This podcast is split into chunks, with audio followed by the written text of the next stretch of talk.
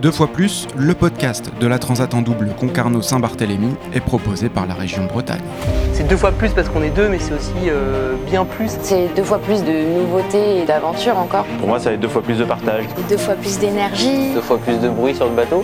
Deux fois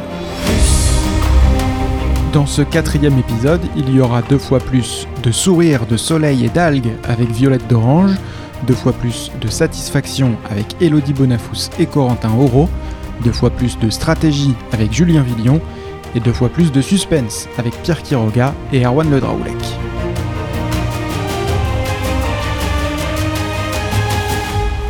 C'est cagnard dans le bateau. On n'arrive pas à dormir à l'intérieur. Dehors, on fait des petits quarts de 30 minutes parce que sinon, euh, ça crame.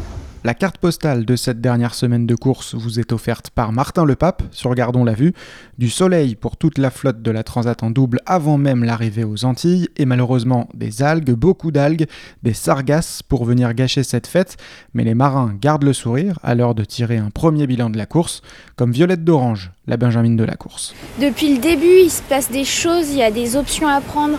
Euh, nous, on a commencé avec une option forte au DST, là, on, est parti au nord. Enfin, il se passe toujours quelque chose et euh, les, fichiers bougent pas mal. Et euh, oui, c'est sûr qu'il y a eu un moment difficile avec les algues, mais sinon, c'est super intéressant. Et puis, d'être à deux à bord, c'est assez cool parce que bah, déjà, on peut vraiment dormir. et puis, enfin, je pense qu'on progresse pas mal.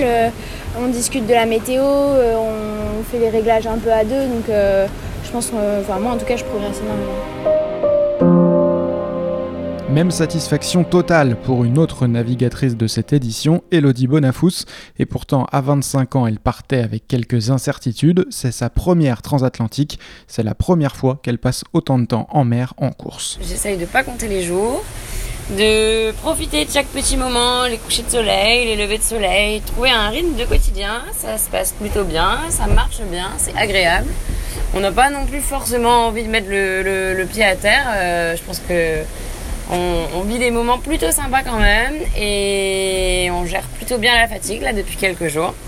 Donc c'est plutôt agréable cette longue course dans des belles conditions. Tellement à l'aise, la skipper de Bretagne CMB Océane, qu'elle s'improvise intervieweuse avec son partenaire Corentin Auro. Et maintenant, on va aller demander à Corentin, qui est actuellement euh, à la barre sous le cagnard, euh, s'il confirme que euh, au bout de deux semaines, il y a toujours une bonne entente qui règne entre nous. J'attends sa réponse avec impatience. On a pu confirmer que ça se passait bien, on s'entendait bien. C'est toujours compliqué, on peut jamais savoir avant le départ. Et non, non, ça se passe toujours bien. De toute façon, c'est assez simple. Elodie, vous la mettez sur un bateau avec un petit peu à manger de temps en temps et, un petit copain à aller chercher devant, elle va, avoir le smile. Donc, euh, en plus de ça, j'ai découvert euh, une autre facette de sa personnalité, c'est que c'est une compétitrice hors pair. Et à chaque fois qu'on a eu des, petites, euh, des petits pépins techniques, ça a toujours été la première au taquet pour envoyer de la toile tout de suite. faut partir de l'avant, donc non, ça fait vraiment plaisir et on est à fond.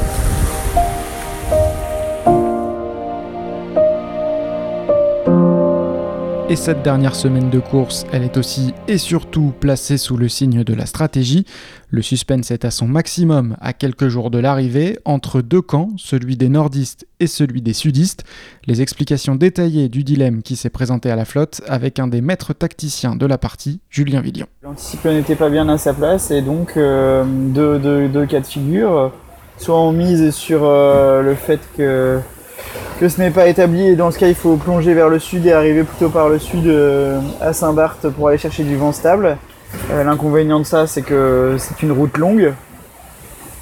Euh, L'autre choix c'était d'imaginer que la situation était en bonne voie de se remettre en route et qu'on pouvait parier un peu sur l'avenir sur le fait que ça allait bien se reconstituer et qu'une route un peu plus directe, un peu plus courte euh, qui terminerait dans, une, dans un scénario, je dirais, classique avec un anticyclone reformé et, et du coup un bon angle euh, pour atterrir sur euh, les Antilles. Dans cette intense partie de poker, l'équipage de Teamwork a choisi de jouer la carte du Nord comme celui de devenir le bateau d'Alan Roberts et Violette d'Orange.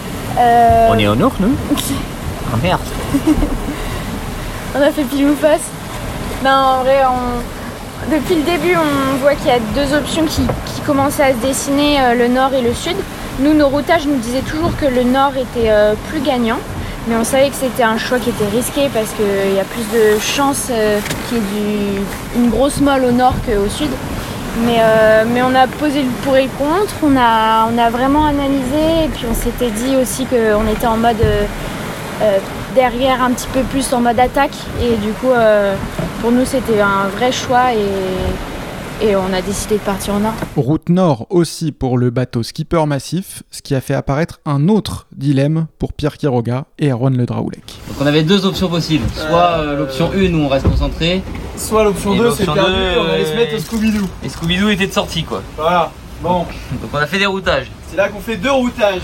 Guyot qui est en tête du groupe du Sud et Massif qui sommes nous-mêmes. Euh, on espère être en tête du groupe du Nord. Et ben voilà, deux minutes d'écart à l'arrivée. Autant vous dire qu'on n'est pas prêt d'être peinard. Donc les Scooby-Doo, ça va être pour une autre fois. La question s'est en tout cas posée pour tous les duos, avec parfois des négociations au sommet. Et sur Océane, il semblerait que c'est Corentin Oro qui ait été le plus persuasif. Ça n'a pas été facile de choisir. Hein. Euh, à bord, on n'était pas, pas tous les deux d'accord. Donc chacun a défendu son, bout de gras, chacun a défendu ses positions. Et au final, bah, on, a, on a trouvé un, terrain d'entente. On a essayé de, peser le pour et le contre et de, on va dire, de, bah, de viser l'option la, moins risquée possible. Et euh, voilà, on verra bien à Saint-Barth comment ça se passe, mais euh, ça risque d'être très proche tout de même. Nordiste comme sudiste, vous l'avez entendu, tout le monde le dit, ce sera serré jusqu'au bout, jusqu'à Saint-Barth, jusqu'à lundi. Ça se trouve qu'on va arriver tous ensemble deux fois plus parce qu'on est deux, mais c'est aussi euh, bien plus. C'est deux fois plus de nouveautés et d'aventures encore. Pour moi, ça va être deux fois plus de partage. Deux fois plus d'énergie. Deux fois plus de bruit sur le bateau. Deux fois plus. Deux fois plus, le podcast de la Transat en double Concarneau-Saint-Barthélemy est proposé par la région Bretagne. Il est mis en ligne chaque vendredi sur toutes les plateformes d'écoute. N'hésitez pas à vous abonner, à noter, liker, commenter et surtout à partager ce podcast autour de vous. A très vite